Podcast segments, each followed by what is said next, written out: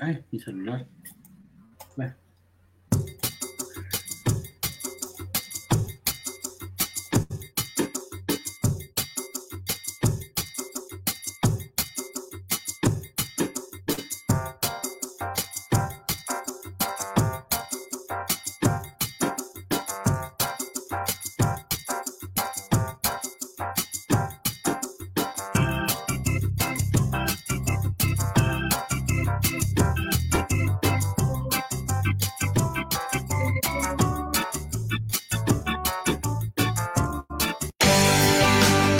mañana animal libre de crueldad.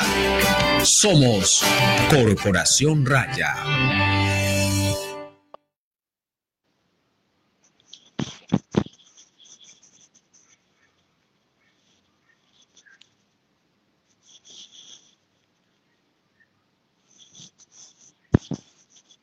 Juli, tienes el micrófono apagado. Bueno, no dije nada. Hola, buenas tardes a todas las personas que se conectan con nuestro programa Ládralo. Hoy es 28 de junio y eh, mi nombre es Juliana Barberi, soy la directora de Raya y la directora de este programa. Hola a todos, soy Catalina Yepes, médica veterinaria, coordinadora de clínicas de Raya y codirectora de este programa. Hola a todos, yo soy Gabriel Chica, soy el abogado de la Corporación Raya y un miembro más de este programa Ládralo. Bueno, eh, este programa no puede pasar pues sin metida de pata, ya, ya inicié yo como es de costumbre.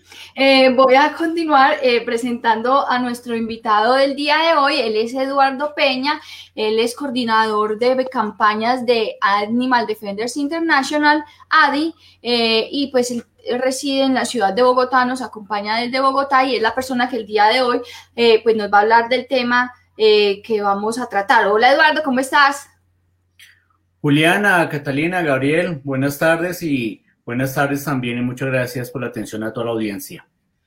Eh, les recordamos pues que pueden hacer sus preguntas ahí en nuestro chat eh, de Facebook. Vamos a estar a medida que el programa va avanzando respondiendo todas esas preguntas que este tema tan interesante pues nos pone al frente. Eh, a propósito de este tema pues quiero hablar del título, vamos a hablar de eh, una ley que pasó recientemente en el Congreso, eh, está, pues, esto nos hablará más adelante Eduardo, pero está para sanción presidencial eh, y es una ley que prohíbe la experimentación con animales en la industria cosmética. Pero antes de empezar con este tema, Eduardo, pues primero te tenemos que hacer unas preguntitas de rigor y la primera es que, cuáles son tus hobbies, qué te gusta hacer cuando no estás trabajando o haciendo algún tipo de campaña por los animales? Bien, pues, a ver, me gusta, pues digamos, la vida ha cambiado un poco con, con este eh, tema de la pandemia, pero, pero básicamente como momentos de descanso, ver televisión, ver cine con algunas de las plataformas virtuales, y leer, y realmente soy bastante sencillo con ese tipo de cosas, pero antes me gustaba mucho caminar, la verdad. Caminar y montar bicicleta. Sí, uno extraña algunas cosas de la vida de antes. Ojalá ya no sea la misma vida en el sentido de que no sigamos con las mismas costumbres nefastas pues que nos han traído principalmente a este problema. Pero eh, siguiendo con las preguntas, ¿cuál fue la última película que te viste?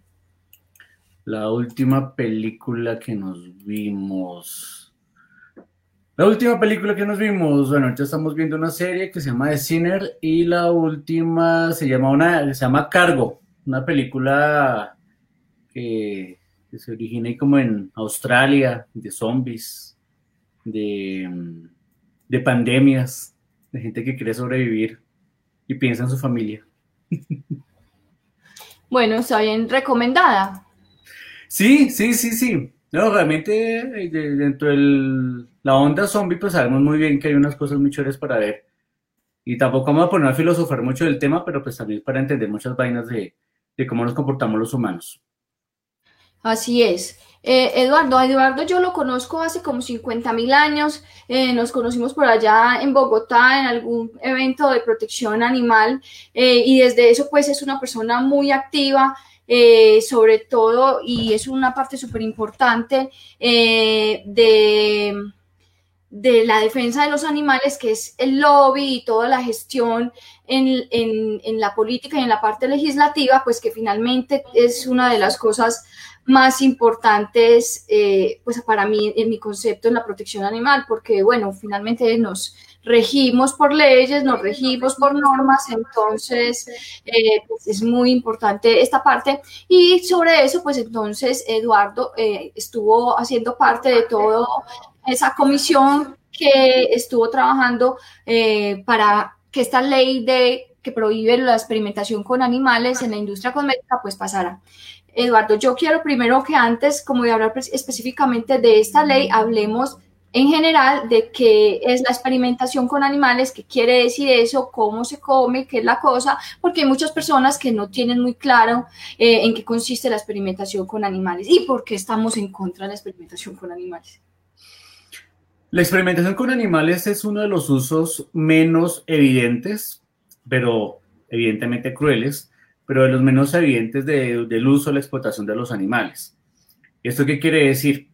Los animales, los, hay, determinados productos, medicamentos, fármacos, determinadas pruebas médicas, militares, que necesitan ser probadas en animales. Em, por ejemplo, en el caso comercial, en el caso farmacéutico, tiene que, digamos, ciertas normas eh, exigen que, se, que tiene que pasar primero una prueba en animales antes de llegar al mercado pero finalmente antes de llegar al mercado pues tiene que pasar por unas pruebas eh, con, con, humanos. Básicamente, digamos, en los laboratorios estos animales pues son, son usados dependiendo pues el fin científico, el fin de la investigación. Si es para cosméticos, eh, prueban el tema de irritación, prueban el tema de toxicidad, eh, ciertas afectaciones en, en, algunas partes del cuerpo de los humanos, pero lo prueban con animales. Repito, siempre tienen que eh, probar en humanos eh, voluntarios para que puedan ser comercializados. Igualmente con, con fármacos, igualmente con, con, otros métodos médicos, usan animales para, mm, para, para, que esos productos o medicamentos o prácticas eh, médicas puedan ser ejecutadas, pueden ser desarrolladas en, en, en humanos. Y pues bueno, esto quiere decir también que Mm, se olvida, digamos, muchas veces esta práctica se olvida pues, de, métodos que, son alternativos, métodos que la tecnología actual pues, ha estado evolucionando, que evidentemente pues, se puede evitar simplemente con un tema más de investigación médica para evitar usar a los animales en esto que según Lash son cerca de eh, más de 115 millones de animales que son usados en experimentación. Y me parece, digamos, importante aclarar acá y llamar muchísimo la atención, subrayar esto, y es que acá estamos empezando a hablar de una manera más amplia, más política, eh, más administrativa, sobre algo que, que, no tenía un discurso en Colombia. Y porque, digamos, está bien pensar en la fauna callejera, en la fauna silvestre, eh, la cual también es, es, es afectada por, por, por, los laboratorios, pero el tema de los animales en laboratorios, como los usos, como la misma producción cárnica, eh, se hace dentro de las paredes, se hace de una manera muy, muy privada, muy secreta, y por eso no es tan evidente como un espectáculo con animales. Pero esto no deja de ser cruel e innecesario. Eh, sí, yo tengo aquí unas cifras, por ejemplo, ustedes me están escuchando doble lo escuchamos bien. ¿Usted sí, Gabriel? Sí, se está escuchando doble. Ya se fue mi otro yo. Podemos continuar. Tengo una así, pues, o bueno, voy a hablar como unas generalidades sobre la experimentación con animales, eh, eh, lo que se puede hacer en una experimentación con animales, algunas de las cosas. Eh, por ejemplo, los animales de laboratorio pueden ser sometidos a procedimientos como privación de agua, comida, sueño, alimentación forzada, envenenamiento, quemaduras, electrocuciones, inducción de ataques cardíacos, úlceras, cáncer o estrés, enfermedades infecciosas, mutilaciones o heridas de diferentes partes del cuerpo, daño cerebral o destrucción de los órganos sensoriales. Y sobre estos eh, quiero hacer énfasis en envenenamiento y quemaduras porque podría decir yo que son de las pruebas más comunes en cosmética, que son la prueba de Dreis y la DL50. La prueba de Dreis es una prueba cutánea en la que al animal se le causan laceraciones o se le, eh, en la que se le aplica producto, también se le aplica producto en los ojos para determinar cuán irritante es ese producto. Eh, y si podría significar pues que una persona se vaya a echar la tinta del lapicero en el ojo o, cualquier cosa, qué daño podría causarle eso, o se vaya a echar el labial en el ojo o lo que sea por causa de una, una explosión eh, eh, cuántica, el tint les cayó el labial al ojo, entonces hay que saber si ese labial le va a quemar el ojo y la prueba de L50 es la prueba de dosis letal 50 en la que se le administra una sustancia X y se mira con cuál cuánta cantidad, pues el 50% de la población muere. Entonces, eh, pues son pruebas bastante crueles y como dice, eh, pues Eduardo, hay eh, más de 100 millones de animales que se usan en experimentación mundialmente. Es un número, volvió la otro yo, es un número muy escandaloso y pues, pues yo creo que por eso es que, que, estamos pues conversando sobre este tema. Pero Eduardo, ¿Por qué específicamente entonces nos dedicamos a atacar, bueno, atacar no, a, tratar de abolir la experimentación en la industria cosmética? Colombia y la Corte Constitucional, eh, la normativa colombiana, pues es clara que hay algunos usos de animales que no se pueden prohibir. La Corte Constitucional en una sentencia que se refiere pues a temas completamente diferentes dentro de los animales, que es la sentencia 666 del 2010, dentro de su mm, exposición de motivos, aclara que eh, todo tipo de uso de animales se puede prohibir, prohibir, a excepción de los animales que son usados en la industria, en alimentación, en la ciencia y en cuestiones ancestrales. Eh, dentro de la ciencia, digamos solamente, digamos lo que, lo que tiene que ver para temas médicos. Em, la ley 84 del 89 digamos, una ley que lleva ya 30 años, em, habla sobre, sobre, sobre, sobre también el tema, digamos, crea una normatividad sobre el uso de animales en laboratorios. Sin embargo, mm, el, el, el, uso de animales en laboratorios está muy blindado, ya habido sentencias también del Consejo de Estado. Eh, y precisamente en buena parte porque no se ha tomado la discusión necesaria ni una discusión ética, ni tampoco una discusión científica. Entonces, digamos, en este caso, eh, ingresamos, digamos, con el tema del, de buscar la prohibición del uso mm, de las pruebas cosmetológicas en animales. Uno, siguiendo las pautas que da la Unión Europea, el llamado que da la Unión Europea para detener con esas prácticas innecesarias y digamos una, una, línea también que han seguido otros países fuera de la Unión Europea como Israel, como India, algunos estados de Estados Unidos, algunos estados de Brasil, pero, pero digamos que es necesario pues para, uno, detener digamos estas prácticas completamente necesarias dentro, dentro de la industria cosmetológica y, y, dos, digamos, cuando empezamos a trabajar en este proyecto de, de ley, antes que se presentara eh, oficialmente en el Congreso, lo pensábamos dentro de, porque hago paréntesis, digamos, Animal Defender Internacional también hizo parte de esta prohibición en la Unión Europea hace más de 10 años. Y lo que, digamos, buscábamos acá en Colombia no solamente era detener, digamos, esta, estas prácticas, eh, también prevenirlas, digamos, que no se convierta Colombia en un país donde sí se esté permitiendo este tipo de pruebas innecesarias y crueles, pero a la vez crear unos estímulos, digamos, no podemos solamente llegar, es importante desde luego, digamos, generar una presión para prohibir algunas prácticas que están atentando contra los animales, sino también generar em, alternativas, eh, estimular las investigaciones con modelos, entre comillas, modelos no animales. Eso es necesario precisamente porque Colombia, digamos, como quedó tal cual aprobado el proyecto de ley, sobre todo, digamos, con ese artículo, ese artículo inicial que propusimos, se busca precisamente que Colombia, que el Estado colombiano apoye investigaciones alternativas para evitar el uso de animales en otras prácticas de laboratorio. Entonces, digamos, eso es lo importante del proyecto de ley, que no solamente se queda en la prohibición, sino también en las alternativas, porque pues es importante, digamos, dentro de una parte de ética y también de desarrollo científico moral. Eh, sí, cuando uno... Perdón, dale, dale, dale vos. No, lo que yo le iba a preguntar es cómo se venía manejando hasta este momento. Por ejemplo, en la parte científica, en las universidades, para poder realizar experimentación, existen los comités de bioética. Eh, digamos que ese es otro tema pues, a tratar, pero que en algunos casos es eh, efectivo, en otras universidades no tanto. Pero hasta este momento, ¿cómo se controlaba medianamente esa experimentación en cosméticos? ¿O simplemente cada casa cosmética manejaba los experimentos que quisiera? Lo más preocupante es que cuando presentamos el proyecto de ley, inicialmente, inmediatamente tuvimos un llamado del Ministerio del, Gobierno Nacional por, por medio del Ministerio de Salud. Tuvimos unas mesas de trabajo también con el Ministerio de Industria, Comercio y Turismo y también con la ANDI. Pero exactamente respecto a lo que estás preguntando, el Ministerio de Salud no tiene ni una cifra, ni un resultado de una eh, reunión, de algún balance de algún concepto de algún comité de bioética, ni uno, sobre la investigación de pruebas cosmetológicas en animales, ni uno.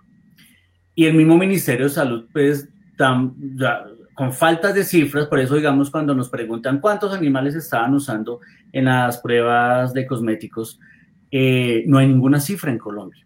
Y desafortunadamente, no solamente para el tema del laboratorio, sino para muchísimos temas, hay un déficit de cifras para que sería genial tenerlas para poder tener un trabajo mucho más efectivo.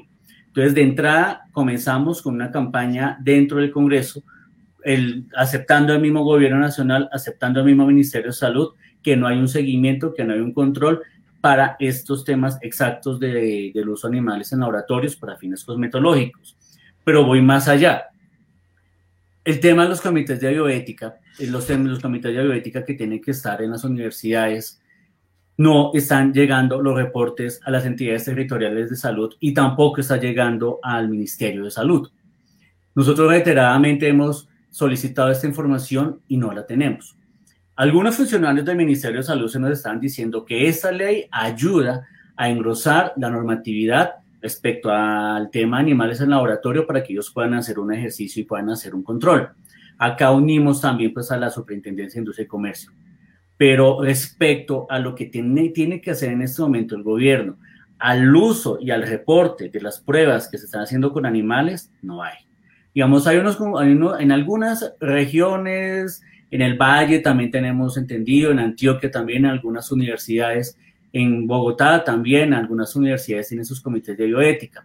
Pero el comité de bioética tiene un problema fundamental debe ser parte, debe ser integrado también por una organización eh, de protección a los animales y que idealmente pues tenga experiencia en el tema. Pero es difícil encontrar en este país y en muchos países de la región latinoamericana encontrar organizaciones que tengan la experiencia, la experticia en el tema de los animales en laboratorios para que puedan dar un concepto favorable o no a estas pruebas que se estudian en los comités de bioética.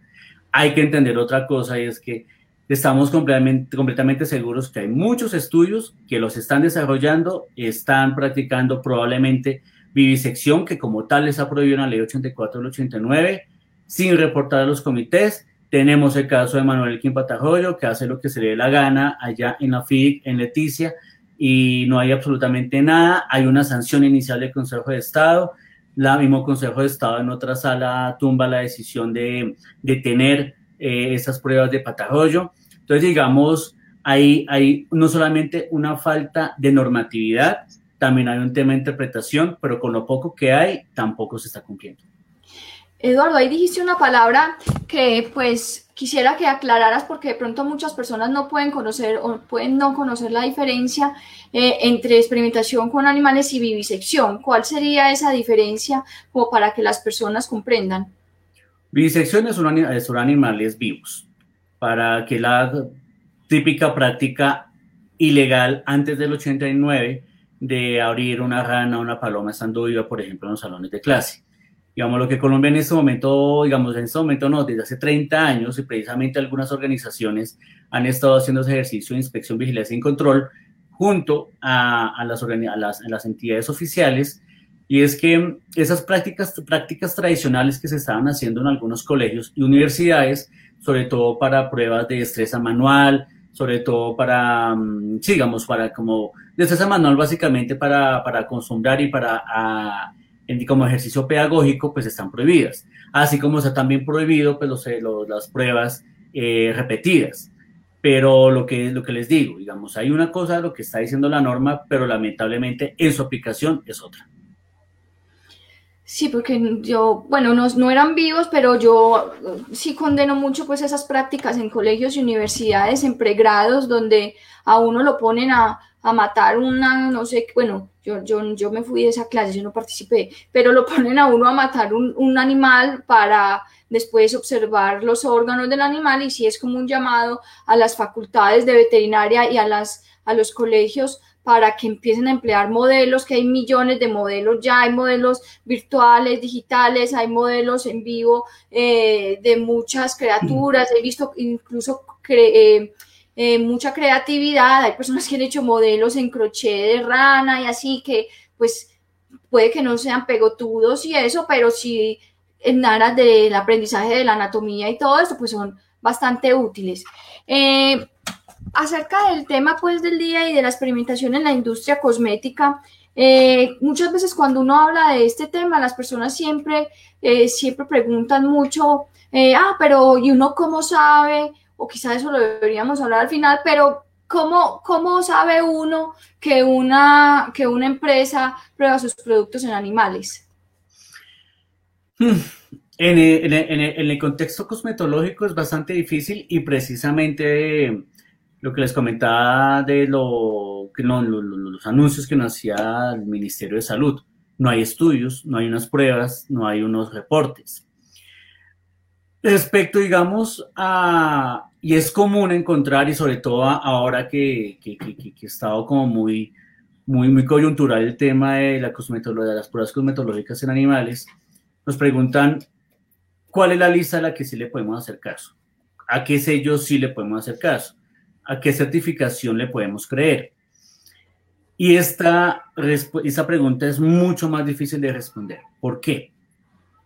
Porque en buena parte los, mm, los, los, los, los que Goyita, mi gatica hermosa, nos está pidiendo salud. Mm, las, la, digamos, eh, dentro de una, en un almacén, en una tienda, muchos de los productos que encontramos que creemos que son testeados en animales, no lo son. Por ejemplo, hay muchos productos que no tienen el sello o que aparecen, por ejemplo, en listas eh, de hace 10, 15, 20 años, y estoy hablando de multinacionales que dicen que están testando en animales, digamos, supuestamente, pues algún, algún, algún, flyer, alguna imagen de, de, denuncia y realmente no lo están haciendo. Hay otros productos que incluyen en, en, sus, en, su, en sus, empaques un sello de que no, que, no se animales, pero tampoco tenemos el rigor ni la trazabilidad ni, digamos, la seguridad de una empresa o una firma certificadora para hablar que realmente ese producto no haya sido testeado en animales. Algunos sellos teste, certifican solamente el producto final, otros sellos certifican que no haya sido testeado en ninguno de sus procesos, ninguno de sus ingredientes. Hay que tener en cuenta también que hay muchos productos cosméticos que tienen ingredientes farmacéuticos. Por ejemplo, los, bloqueadores solares, por ejemplo, los talcos, por ejemplo, los desodorantes. Entonces, aquí se abre una línea delgada muy complicada para realmente saber qué producto está siendo testeado y cuál no. Muchas veces nos preguntan qué producto entonces compramos. A veces es preferible comprar a algún emprendimiento cercano donde sabemos exactamente qué es lo que está sucediendo con, con, la, con, la, con las prácticas éticas de algunas empresas independientes. Pero también hay grandes empresas como P&G Unilever que no están probando desde desde hace muchos años. Por ejemplo, P&G desde hace 10 años están eh, apoyando investigaciones científicas con modelos no animales. Eh, hay empresas nacionales que, usan su sellito, crean su propio sello, porque en Colombia no hay una regulación ni a productos no testeados animales y ni siquiera con otro tipo de productos. En Colombia no hay, está probado todavía el tema del sello alto en sodio, alto en azúcar, alto en grasas, todavía. Entonces aquí también hay una responsabilidad al consumidor que difícilmente se está em, otorgando por parte del gobierno. Acá, digamos, con ese proyecto de ley empezamos a comenzar con ese tema. Inicialmente nosotros pensábamos en el, artículo propuesto inicialmente eh, que, que, se creara el sello eh, a los productos que no estén testeados, pero básicamente en el momento de la aplicación de la ley, todos los productos que encontremos en Colombia, que se estén exportando, que se estén comercializando internamente, que se estén importando, no van a ser testeados en animales. Tenemos, vamos a tener esa seguridad para evitar precisamente pues esa interpretación y ese, y ese conflicto de cuál producto sí a qué sello le pongo atención o no.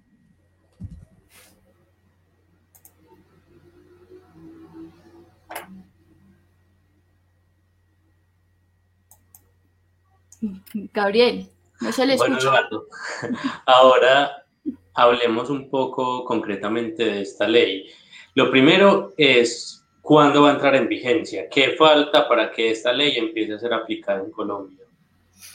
Bueno, la ley ya pasó, el proyecto de ley ya pasó su, su trámite exitoso, con aprobación unánime en todas las comisiones, las comisiones quintas de Cámara y Senado, que son las encargadas generalmente de los temas ambientales, agropecuarios, mineros. Entonces, generalmente ahí eh, llegan los productos, los, los proyectos de ley eh, sobre protección animal, lo que tenga algo que ver con animales. Mm, ya después de su aprobación y la conciliación, porque nos quedamos con el texto de Senado que enriqueció el proyecto de ley, hay que tener en cuenta que tuvimos varias proposiciones en el, en el, en el debate en, en, el último debate en plenaria Senado entonces, tomamos el texto de Senado, que era un poquito diferente al, texto de Cámara, simplemente con una coma más, una palabra más, toca hacer una conciliación de las dos cámaras, nos quedamos con la conciliación de Senado, que también incluía el tema de la prohibición de la importación. Y ya después de la, de, la aprobación del proyecto por parte del Congreso, pasa a sanción presidencial.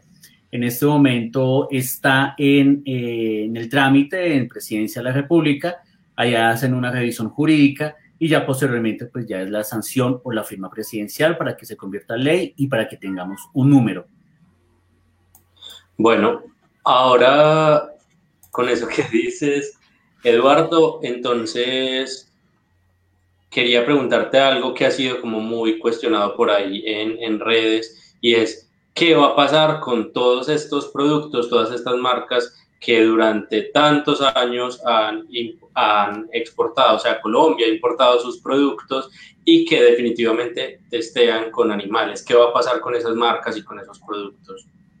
Las leyes no en Colombia y difícilmente en otro lugar, pues las leyes no son retroactivas. Entonces, aplica desde el momento que desde la ley anuncia en, la, en qué momento empieza pues, a, a tener rigor, regir. Mm, te respondo, digamos, lo que has preguntado inicialmente. En, nosotros inicialmente, pues está, se estaba pensando que sería un plazo de un año y el Ministerio de Comercio, Industria y Turismo, el Ministerio de Salud y la ANDI solicitó que fuera cuatro años. Entonces fue un tema ahí que, o hasta más, pero digamos, finalmente quedamos en que fueran cuatro años.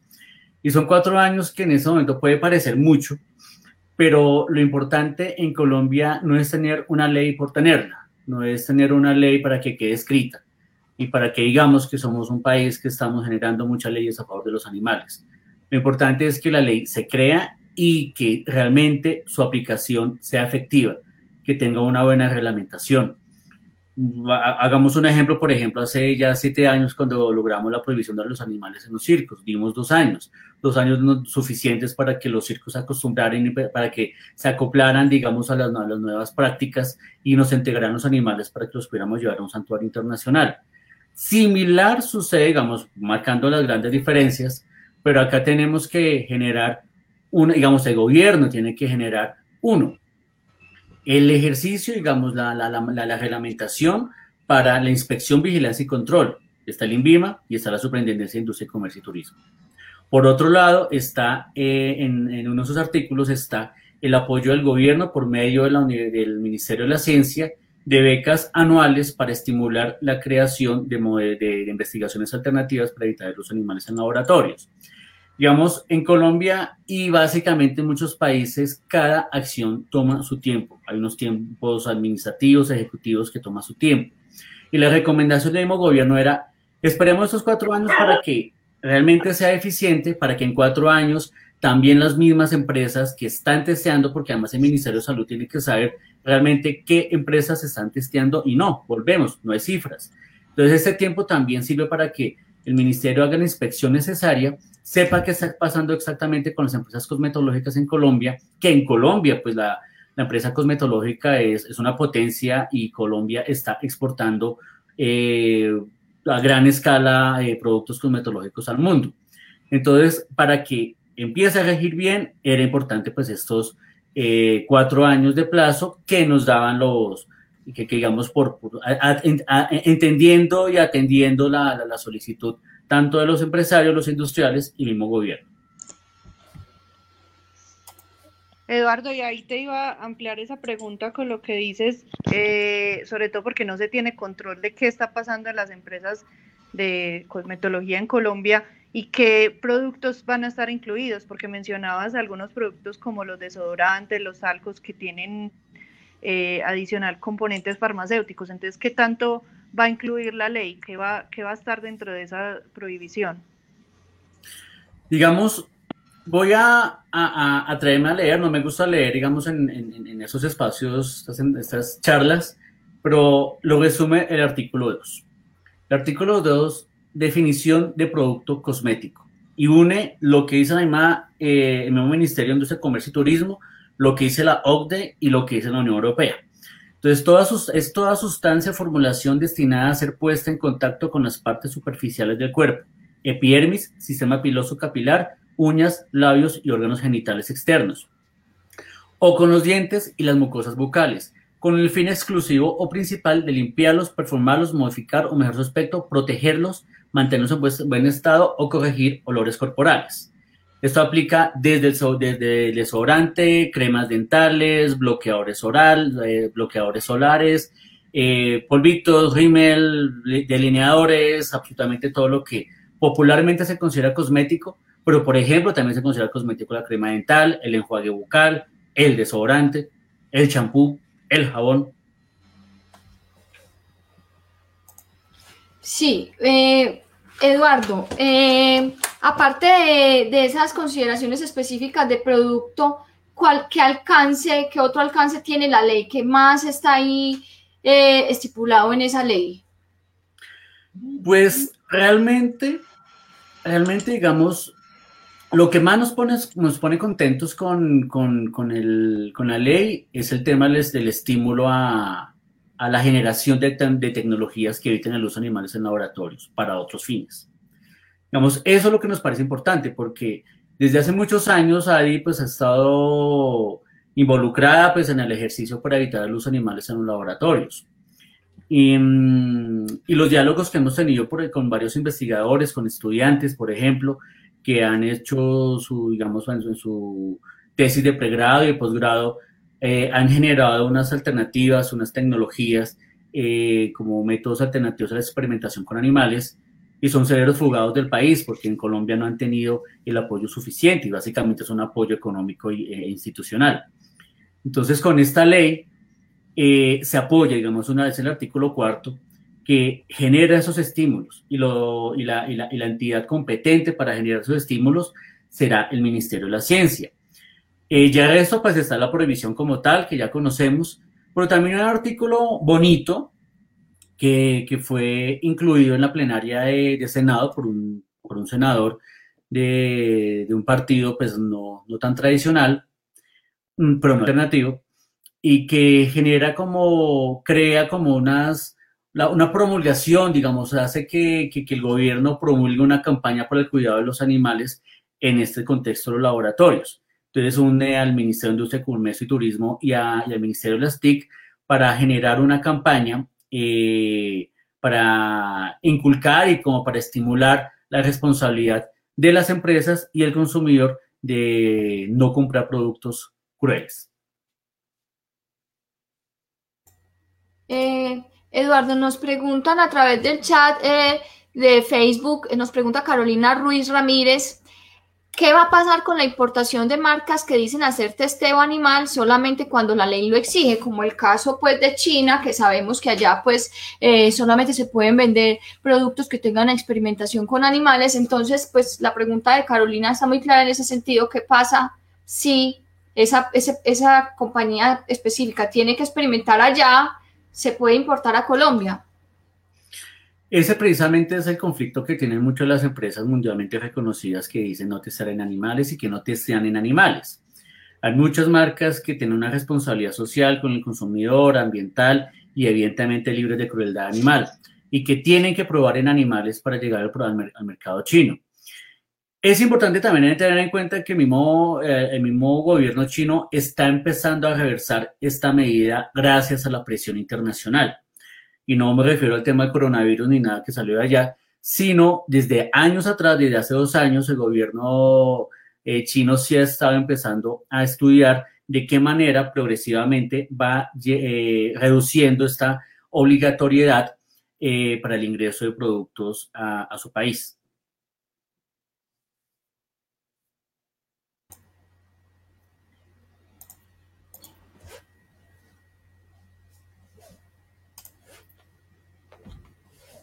Gabriel, Gabriel, no, no. No sé qué está pasando ya. Hace unos años, Eduardo, teníamos un panorama en el que el Congreso era como lento para crear normas de protección animal y era la Corte Constitucional la que generaba los cambios en Colombia. Ahora estamos en un escenario completamente diferente en el que el Congreso avanza algo, y la Corte Constitucional está frenando esos avances. ¿Cómo ven el panorama de esta ley frente a la Corte Constitucional?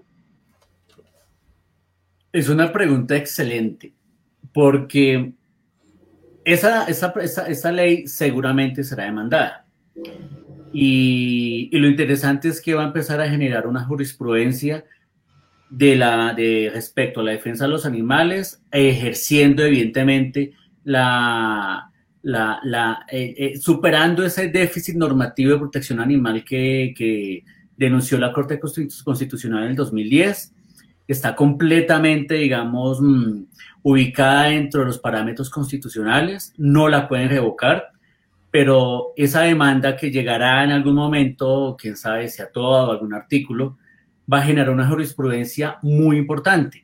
Y es donde nosotros tenemos que estar pendientes, tenemos que estar pendientes de ese momento que radica una demanda, que presenten una demanda en contra de la ley, algún artículo de la ley, para apoyar, para intervenir, porque esa respuesta de parte de la Corte Constitucional será fundamental, no solamente para los animales que son víctimas de las pruebas cosmetológicas, sino para todos.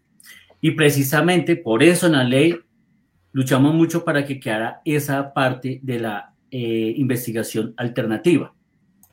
Pero de todas maneras, sí me parece interesante como mencionar y aclarar que del trabajo que está haciendo el Congreso versus lo que está pasando la Corte. La Corte hizo unas cosas, el Congreso web.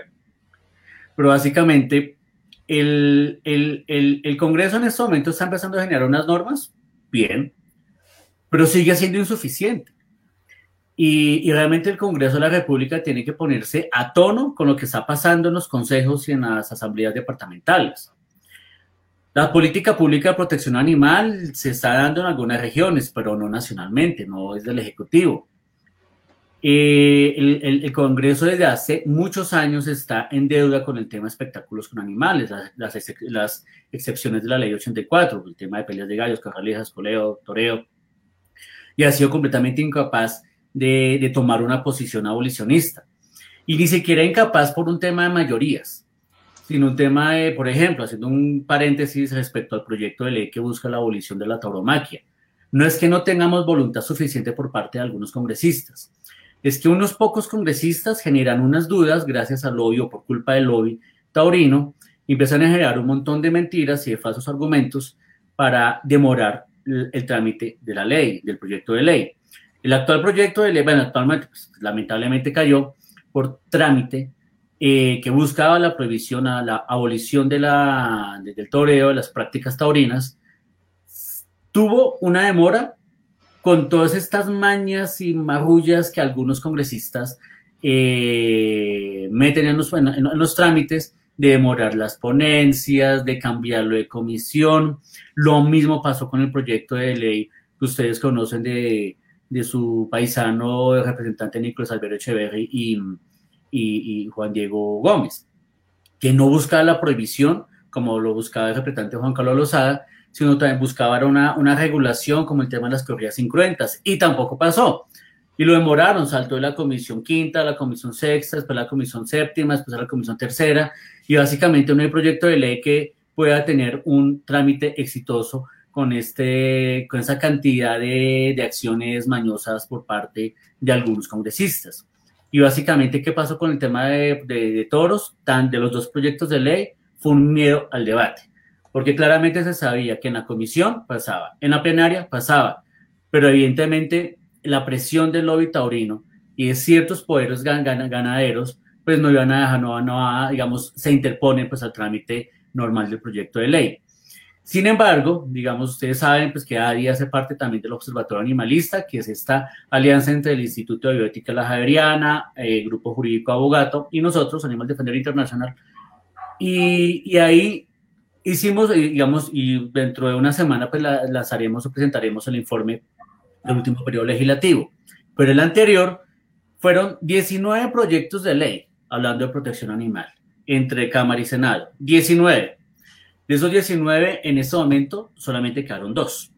Obviamente nos podemos, podemos ser relativamente optimistas porque por lo menos tenemos dos y, buena parte de la agenda legislativa en este último periodo, en momentos de plenarias y de sesiones virtuales, hablaron de protección animal, hablaron sobre el tema de animales en laboratorios y también hablaron de otro proyecto de ley que habla sobre animales abandonados y el apoyo a los refugios.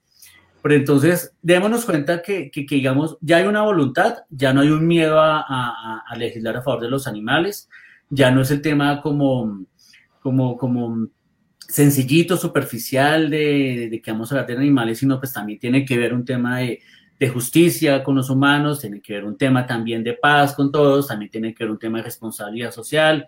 Eh, y evidentemente, pues como les decía, la Corte Constitucional pues ya ha manifestado pues, pues, la preocupación del déficit normativo de protección animal y hasta ahora, digamos, después de la ley, mm, digamos, eh, desde el 2013 se, se descongeló esa, esa, esa mm, frialdad, digamos, de, de, generar leyes a favor de los animales. Tengamos en cuenta que la, la, la primera ley, digamos, más allá de la ley quinta de 79, eh, la ley 84 como tal, lo que conocemos como Estatuto Nacional de Protección Animal, fue en el 89. Tuvieron que pasar 24 años para que el Congreso tomara una decisión a favor de los animales con la ley de circos sin animales en el 2013. Tres años después, en el 2016, la 1774, que modificó el Código Penal y el Código Civil. Unos añitos más, hasta el 2020, cuatro añitos más, tenemos eh, la, la, la, prohibición de, las pruebas eh, en animales de cosméticos digamos, paso a paso avanzando, pero yo creo que ahí la presión social, la presión ciudadana, eh, el, la, digamos, el, empoderamiento político, no solamente ir allá a votar ese domingo, sino también decirle a los congresistas por los cuales votamos y no votamos, dice, bueno, ustedes tienen acá una responsabilidad, vamos a hacer un ejercicio ciudadano, de control ciudadano, para que realmente estén em, aplicando las necesidades que como ciudadanos estamos ejerciendo y desde luego también un tema de, sentido común, digamos, no estamos hablando mm, de, leyes accesorias, estamos hablando de leyes necesarias. Eh, muchas veces nos, ah, es muy común, sobre todo en redes sociales, algunos sectores que dicen que el Congreso se está poniendo a hablar mucho de animales y, y que dónde están los niños y dónde están las demás poblaciones. No, pues es que es exactamente el mismo discurso y es que por historia, por tradición, los animales son la, especie más abandonada en, la norma, acá y en cualquier país. Entonces, digamos, por más que en este momento resultemos debatiendo 20 proyectos de ley, no es mucho, es necesario, porque evidentemente son tantos años de sequía a favor de los animales que hasta ahora se está empezando a, generar mm, esa respuesta positiva por parte del Congreso. Pero también hay que llamar la atención, es que no es presentar un proyecto de ley por presentar. Digamos, ustedes saben que mi, mi trabajo es allá presionar de una manera muy independiente a cada uno de los congresistas. Y a ellos también les decimos, entonces, bueno, listo. Eh, querido representante, querido senador, presente el proyecto de ley, pero también trabájelo. También haga la campaña, únase con las organizaciones de su región, las organizaciones nacionales. Busque, no deje como que quede como un proyecto de ley ahí radicado, que quedó de Secretaría General y que quedó en algún trámite pobre en las comisiones, sino también haga un trabajo y comprométase para que eso sí sea ley. Evidentemente hay temas muy difíciles, pero por lo menos me doy cuenta que hay muchos congresistas que lamentablemente presentan proyectos de ley por presentar, pero no hay un ejercicio, no hay unas campañas, no hay un compromiso realmente para que eso pase de ser un proyecto a una ley.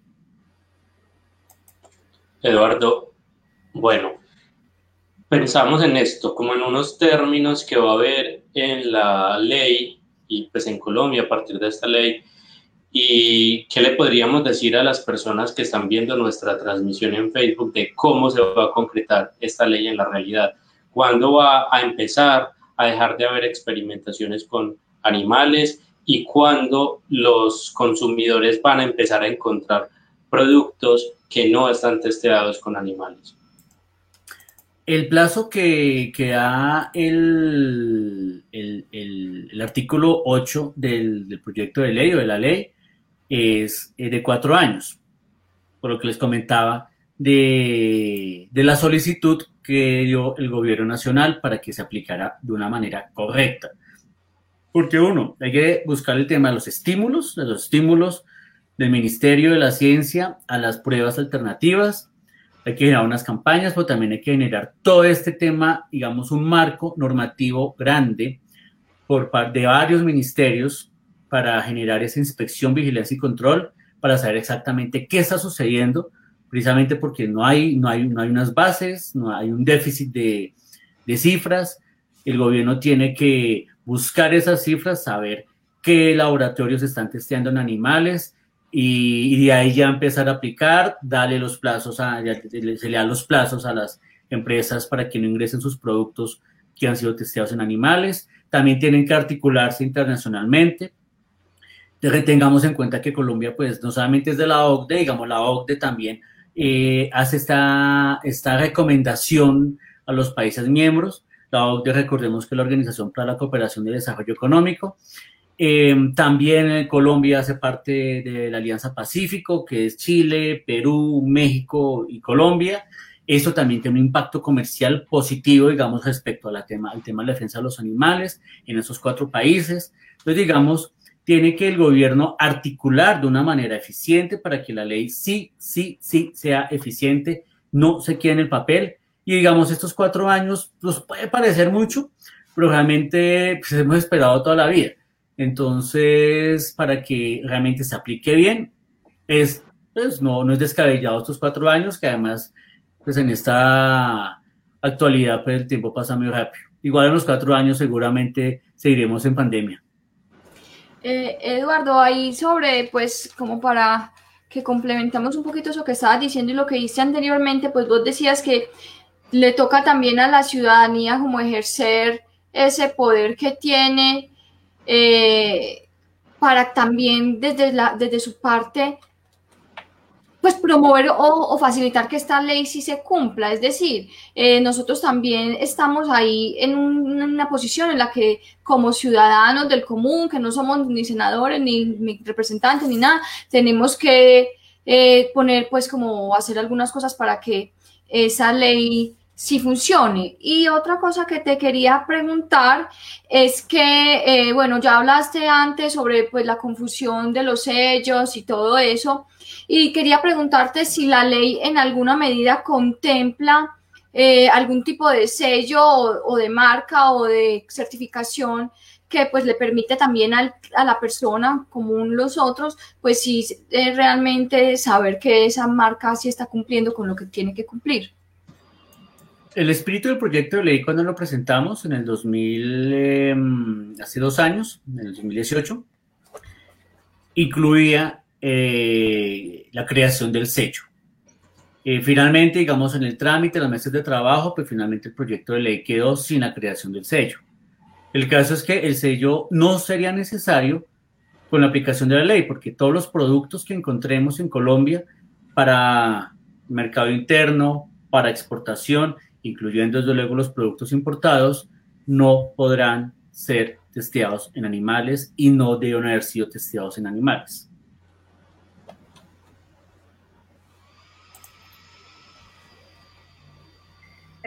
Eduardo, hablemos un poquito de los métodos alternativos, porque seguramente algunas empresas van a salir a poner ciertas disculpas, muy posiblemente que son más costosos, es verdad que sí son más costosos, no es verdad. ¿Qué métodos alternativos existen a esta experimentación para que la gente conozca un poco más?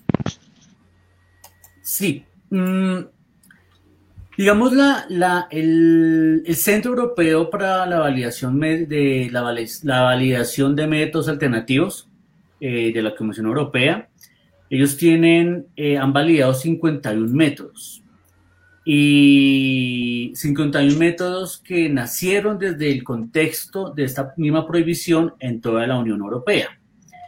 Em, estas, estas directrices de ensayo también de la OCDE eh, están siendo aceptadas por la, internacionalmente.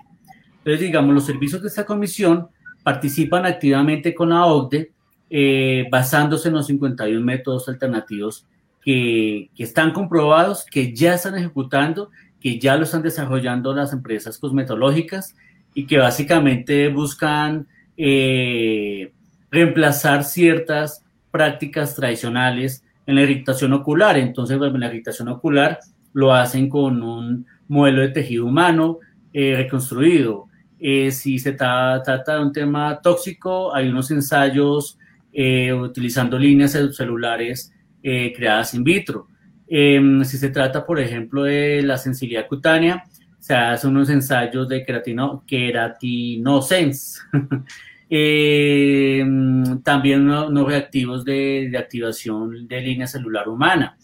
Eh, hay algunos métodos también de, digamos, de cultivo de tejidos, hay, cultivo, hay unos, unos ensayos con epidermis humana, hay unos ensayos también de resistencia eléctrica transcutánea. Eh, también hay una liberación de fluorescencia. Digamos, los métodos, digamos, los métodos existen. Eh, algunos evidentemente son más costosos que otros, desde luego, pero ya están siendo aplicados. Digamos, no son métodos ni siquiera eh, que tiene que el país empezar a crear, que también pueden crear nuevos métodos alternativos para eh, evitar el uso de animales, sino ya son métodos que están avalados por la Comisión de la Unión Europea. Entonces, digamos, simplemente es adaptarlos y, seguramente, digamos, también con, con, la, con, la, experiencia que muchas empresas cosmetológicas en Colombia están, también han desarrollado. Digamos, hay unas empresas ni siquiera familiares, grandes empresas que no han tenido que testear en animales. Buena parte porque eh, la, la, la receta que han comprado pues ya es internacional o en ningún momento pues ha tenido que pasar por esa obligatoriedad de, de, testear en animales. Afortunadamente, Colombia nunca ha obligado el testeo de cosméticos en animales, como si lo hizo en alguna época México. Entonces, digamos, las alternativas están ahí. Esas alternativas también se pueden, eh, digamos, entra la fase de ensayo, eh, de creación, de fortalecimiento eh, en esos cuatro años de plazo que tiene la ley para que llegue a ser aplicada. Sí, eh, Eduardo, a propósito, pues como de esas eh, alternativas o de esos sistemas alternativos de experimentación, yo quisiera meter la cucharada como ingeniera biomédica eh, para pues también como hacer un llamado a todos los colegas ingenieros biomédicos y a muchas otras eh, disciplinas de la ingeniería y de las ciencias exactas que ahora mismo están empezando o ya llevan tiempo trabajando con todo lo que es la inteligencia artificial, que finalmente termina siendo una herramienta predictiva súper importante que también puede ser barata, aunque el desarrollo pues obviamente como cualquier desarrollo pues tiene eh, un coste, pero que finalmente termina siendo algo muy útil en el que nadie muere ni nadie sufre y que, y que es una cosa que realmente pues tiene en todas las disciplinas un valioso componente predictivo que yo creo que podría ser muy útil en este caso y es un llamado pues como vuelvo y repito a los colegas de la ingeniería biomédica y de otras ingenierías que empiecen a pensar en la electrónica, la ingeniería artificial y los sistemas como eh, importantes disciplinas para la generación de alternativas a la experimentación con animales. Así es. Y es que, eh, digamos, a veces, digamos, se reciben muchas críticas, el gobierno anterior recibió críticas, el actual relativo, bastante relativa a la posición que ha tenido frente a los tratados internacionales. Pero digamos, yo, yo, yo, yo, molesto mucho con el tema de la OCDE, digamos, de la importancia que seamos parte de la OCDE. Eso no significa que seamos una gran potencia y que desde luego pues hay una, hay una gran crisis social y humanitaria. Pero digamos, esta, ser parte de este tipo de organizaciones es importante porque Colombia no va a estar sola. Vamos a ser parte de la Organización para la Cooperación y Desarrollo Económico, ser parte también de las directrices que salgan de la Unión Europea, es, es fundamental porque así Colombia puede desarrollar de una manera eficiente los métodos que han sido validados exitosamente. Eduardo, hagamos una revisión como del panorama internacional. ¿Existe otros países, otras experiencias de, estados que hayan proferido una ley como estas? Sí, eh, digamos los países miembros de la Unión Europea, eh, digamos pues está Austria, Bélgica, Dinamarca, Francia, España, pero también Reino Unido, pero también hay países como, como India, como, como Israel, em, que, que, han tomado pues estas, estas decisiones ejecutivas y legislativas em, que buscan la prohibición o que están y donde ya está regiendo la prohibición de las pruebas cosmetológicas en animales. Igual, y hay iniciativa legislativa, digamos, los países, digamos, son más de 40 países en el mundo que ya prohibieron las pruebas cosmetológicas con animales pero hay otros países más como México, como Chile, que sus proyectos de ley van en un trámite positivo y están cerca de ser aprobados. Por ejemplo, en México eh, falta la, Cámara de, Diputados que, que, apruebe pues, el proyecto de ley similar al que fue aprobado en Colombia, lo mismo que Chile, y, y así pues, con otros países y varios estados de Estados Unidos también han tomado decisiones similares como California.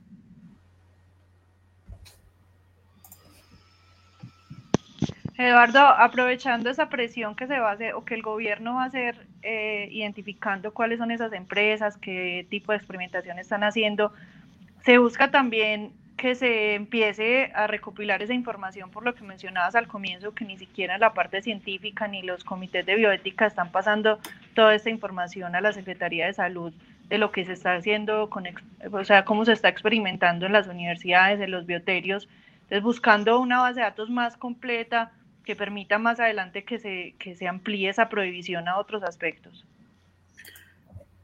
Sí, viene un trabajo fuerte y es donde precisamente la participación ciudadana, el trabajo mancomunado entre las organizaciones y, y articularnos regionalmente es fundamental. Porque si dejamos esto solamente al Ministerio de Salud, pues nos quedaremos esperando. Con todo respeto, pues digamos, están cargados de trabajo, pero si no hay una presión regional y por parte de las entidades territoriales de salud, no vamos a tener mayores avances. Importante también porque estamos empezando a generar una discusión que, que no se había dado. Eh, muchos colombianos, muchos ciudadanos ni siquiera sabían qué es lo que estaba sucediendo con el tema de los, de los cosméticos, pero tampoco saben y se dificulta un poco imaginar qué es lo que sucede en los laboratorios para conseguir, para tener un tratamiento médico efectivo o un medicamento. Entonces, aquí estamos empezando a generar esa discusión, ya se ha dado desde luego, hay muchas organizaciones, em, digamos, estamos hablando de hace más de 10 años, muchas organizaciones han estado preocupadas con este tema, pero la verdad, la verdad, hasta ahora, de una manera ejecutiva, de una manera de, de las entidades, no solamente del alto gobierno, sino también las entidades territoriales, están empezando a generar y tienen que empezar a generar esta, este, este control, esta inspección.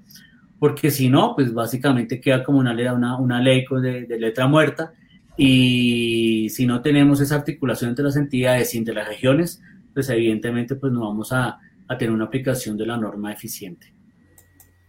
Eduardo, a propósito de eso que, que nos cuentas, ¿la ley tiene algún mecanismo para controlar la información que las marcas empiecen a dar a los consumidores, ¿cierto? Que finalmente cuando uno tome un producto y diga está libre de testeo con animales, que de verdad esto sea cierto. La, ley trae o prevé este aspecto. No necesariamente en cuatro años, cuando, empiece, cuando empiece a aplicar la ley, no necesariamente vamos a tener los productos marcados eh, como no testeados en animales. No necesariamente va, a tener ese aviso, porque se considera que todos los productos que están en el mercado colombiano, que se importen, que se exporten, no son testeados en animales.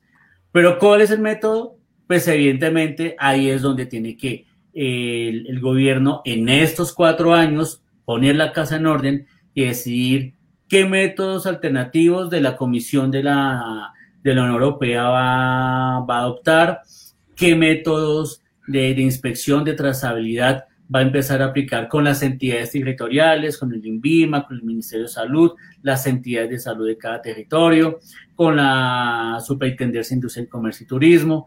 Digamos, ahí empieza pues, a generarse eh, ese nuevo marco porque realmente se crea un marco que no existía, un marco que enlaza varias entidades del, del Estado que no existía hasta hoy y precisamente pues tiene que empezar a, a, crearse un rigor en, esa, en, esos, en ese control y evidentemente pues ver también la trazabilidad, que es la parte más difícil, porque es una trazabilidad para atrás. Entonces, eh, ahí está el reto también del, del gobierno, desde, desde, luego en la ley no se especifica, digamos, no hay, no hay una ley que especifica en detalle cómo va cómo será esa, esa reglamentación, pero ya es una reglamentación que se empezaría a, trabajar ya apenas tengamos la ley sancionada para que en cuatro años pues ya esta norma se pueda aplicar de la mejor manera. Eh, Eduardo, ya pues como para terminar el programa, eh, lo que te decía yo, pues hay varias eh, preguntas ahí de qué marcas experimentan, qué champú, qué tal cosa, pero yo sí quiero pues como hacer, como recalcar en la respuesta que diste ahora, en la que nos decías que lo mejor finalmente es terminar apoyando emprendimientos locales, eh, negocios que en este momento están fabricando sus propios champús, sus propias cremas de dientes y que además tienen eh, un plus súper importante que es que están abandonando también la generación de residuos desechables, que son como dos matrimonios muy, muy, es un matrimonio muy bonito entre un producto que no ha sido generado a partir del sufrimiento de animal, de un animal y que además no va a generar un residuo eh, al medio ambiente, pues todo el mundo, pues espero que todo el mundo sepa la situación en la que los plásticos desechables nos tienen en este momento y que entonces pues esas dos cosas se articulan muy bien es que llega mi otro yo, ustedes sienten cuando llega mi otro yo, llega mi otro yo y yo me asusto, me asusto porque uno se asusta. En fin, eh, la cosa es que eh, pues esos emprendimientos locales que están generando todos esos productos son los que nosotros en este momento tendríamos que estar apoyando y ojalá emprendimientos veganos que no usen productos animales eh, en sus ingredientes. Así es. Así es, en ese momento pues realmente es fácil, digamos, es mucho más fácil encontrar productos que se puedan adquirir de una manera fácil, digamos, ya tenemos que romper el tema de que los productos libres de crueldad son caros, es completamente falso, es como la alimentación, o sea, los, los veganos no somos marcianos ni, ni seres celestiales, ni somos necesariamente eh, cuerpos gloriosos, nada, o sea, es una cosa completamente normal, sencilla. O sea, de por sí la, alimentación es vegana en, en, en, tradicionalmente, solamente que la, le, nos metió en la cultura de meterle el pedazo de muerto. pero, pero, pero el resto podemos vivir perfectamente de una manera, una, una estabilidad económica eh, que, pues, que, nos rinda a todos y es mucho más fácil conseguir productos en este momento. Y, pero sí, digamos, digamos, a veces es difícil encontrar como estas empresas, eh, estos emprendimientos como muy independientes, muy bonitos, muy sanos, eh, es difícil encontrar en algunos lugares, pero, también hay otros, y por eso toca como de, de, ping-pong, digamos, es como generar como de lado y lado, eh, tener ese, ese, ese, comercio lo más ético posible, pero también se puede lograr eh, adquiriendo productos de empresas tradicionales, de multinacionales, porque evidentemente hay muchos que no, que no están testeando, de por sí la mayoría y muchas de las empresas grandes eh, pues que comercializan en masa nacionales, creo yo que me atrevería a decir que muchos de ellos no prueban sus productos en animales. Eh, de todas maneras, pues ahí dice Carolina, nos recuerda que eh, también hay que tener en cuenta que no solamente es probar el producto final, sino pues toda la, la materia prima que se utilizó para la fabricación de ese producto. Que es la parte más complicada, la trazabilidad y precisamente volvemos al tema, digamos, muchos cosméticos tienen ingredientes farmacéuticos y los productos farmacéuticos sí por obligación tienen que estar testados en animales. Así es, Eduardo. Ya es lo último para terminar. Eh, pues como un mensaje para todas las personas que están conectadas con nosotros hoy eh, sobre este tema. Bueno, mm, pues yo creo que hay algo muy, muy bonito realmente en todo lo que está sucediendo. Y no lo que estamos haciendo necesariamente nosotros ni nada, sino pues mucho lo que está sucediendo en este momento y es, estamos empezando a ver un cambio y un cambio creado por, por nuevas generaciones, desde luego, pero también con base a lo que se ha estado luchando desde mucho tiempo atrás.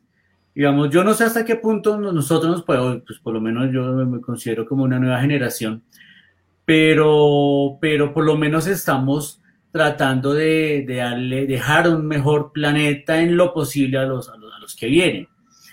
Mm, y aquí lo bonito es que, eh, digamos, estas pequeñas conquistas, a mí me gusta también a veces decir, no sé si conocen o recuerdan al, profesor Superó, entonces estamos reduciendo un poquito el nivel de maltrato animal en el país. Sí, es un poquito, obvio.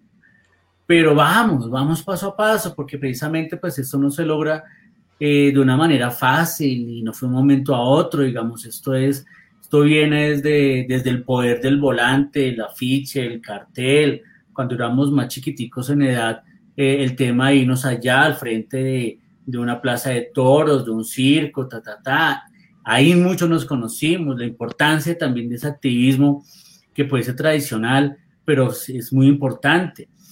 Antes de ese tema de la pandemia, pues algunos estábamos molestando de que no, no, no digitalicemos todo. No todo puede ser los influencers de, un millón de seguidores, pero sin nada de rigor eh, argumental. Eh, porque muchas veces las redes nos, nos lleva a eso, digamos, a una superficialidad muy peligrosa que, en algún momento se pueden generar algunos debates interesantes y hay un acceso público de la información. También todo tipo de información también es, es, peligroso, pero finalmente también es adecuarnos, digamos, a estas nuevas tecnologías, pero sin descuidar eso, esos mínimos. Y esas pequeñas acciones, ese voz a voz, esos diálogos en familia, esos diálogos entre amigos. Porque la, ahora la información va volando a mil. Y en, en, las redes sociales, en las plataformas digitales encontramos todo tipo de información, nos cansamos rápido de las cosas, lo que hablabas de los plásticos de un solo uso, eso, esa es la cultura que tenemos en este momento, es tomar, votar, comer algo y votar. Entonces, la abundancia y el desperdicio también está sucediendo y también se ve en la información, en las acciones sociales. Entonces tomamos como unas posiciones fáciles, salidas fáciles, pero tenemos, debemos tener en cuenta que em, eso lo construimos con base a lo que hemos eh, empezado y muchos, muchos, muchos desde tiempo atrás han empezado a construir y que hasta ahora pues están dándose unos resultados que pueden ser importantes. Eduardo, y yo no sé si vos lo ves así, pero pienso que esta ley es una ley revolucionaria que de verdad transforma muchos aspectos que hemos considerado durante mucho tiempo como normal y es habitual que cuando esto pasa sintamos como que se acaban posibilidades, ¿cierto? Como así ya no voy a poder seguir usando el shampoo que usaba antes y la empresa podría pensar, ¿cómo así que me están diciendo cómo debo actuar? Pero finalmente es también como una oportunidad para, para repensarnos la forma de vivir y de habitar en este mundo y de, y de cómo podemos cambiar algunos de nuestros comportamientos de manera que no haya seres que estén sufriendo a costa de nuestros caprichos. Entonces, creo que también es como la oportunidad para dar la vuelta y pensarnos de una manera diferente esta, esta ley y, y cómo la ley termina siendo una invitación para cambios importantes. Así es. Ahí veo bacana poner un videito, pero quiero como compartirles una, unas imágenes. Dale, compartirlas. Mm, a ver, este, vamos a poner por acá. Se pone clic por acá y estamos acá y comparto esto es así. Ay Dios mío cómo hago acá ah, esto es. Bueno mientras tanto eh, vamos hablando de otra cosa pero no pues no de la otra cosa sino de la misma cosa. Eh, por ejemplo yo una de las primeras cosas que hice cuando emprendí como este camino de la defensa de los animales que finalmente uno llega a él por los perros y los gatos, pues una de las primeras cosas que yo empecé a hacer fue escoger muy bien los productos que yo compraba para asegurarme que no fueran productos probados en animales y me, y me, y me genera mucha coincidencia eh, lo que estabas diciendo ahora, bueno, coincidencia no, curiosidad lo que estabas diciendo ahora de que marcas que pues se han conocido tanto tiempo como marcas que prueban sus productos en animales como Procter Gamble y me dijiste Unilever, pues sí, yo sé que han estado en un camino como de desarrollar eh, nuevas alternativas a la experimentación con animales, pero no tengo todavía la claridad si ya abandonaron en todos sus productos las pruebas. Entiendo que Dove, que es una marca o un producto de Unilever, sí lo hizo, pero no sé si la generalidad de los productos también. Pues eso ha sido progresivo porque evidentemente son marcas que no van a desperdiciar y no van a perder el, el mercado europeo. Y, olvidémonos, digamos, que necesariamente lo hacen por buenas intenciones, sino básicamente es por un tema comercial. Y, digamos, estas grandes multinacionales lo hacen es porque pues no pueden poner en riesgo sus ganancias y desde luego pues necesitan el mercado europeo, necesitan el mercado chino y precisamente por eso mismo, para no entrar en ese conflicto, muchas de esas empresas también han estado presionando a China y haciendo un lobby en China para que no obliguen el testeo de cosméticos para ingresar al mercado de este país. No pude esto porque ahí aparece que tengo bloqueado algo, pero bueno. Bueno, no importa. Sí, no importa, si quieren no lo compartís, nosotros con mucho gusto se los dejamos a ustedes ahí en, en, la lista de comentarios. Bueno, Eduardo, muchísimas gracias por haber aceptado la invitación de estar en nuestro programa Ládralo. Eh, fue un programa muy interesante en el que estoy seguro que muchas personas aprendieron un montón, no solamente sobre la nueva ley, sino sobre lo que es la experimentación con animales, qué significa eso y cómo desde nuestras propias vidas eh, podemos pues aportar un grano de arena a que los animales no sigan siendo explotados. Muchísimas gracias por estar en nuestro programa, Eduardo. Bienvenido cuando quieras volver acá al programa a hablar de otro tema. Ya habías estado anteriormente hablando precisamente de una ley antitauromaquia y pues ahora estamos hablando de esto. Eh, muchísimas gracias a todas las personas eh, que nos están viendo en nuestro programa, a Cata, Gabriela, Gretel, a todos los que están sintonizados. Eh, volveremos a encontrarnos el próximo domingo con otro tema de interés para los que queremos y protegemos los animales. Muchas gracias, chao. Chao, chao gracias, Eduardo. Gracias, Juliana, Catalina, Gabriel. Un mañana animal libre de crueldad. Somos Corporación Raya.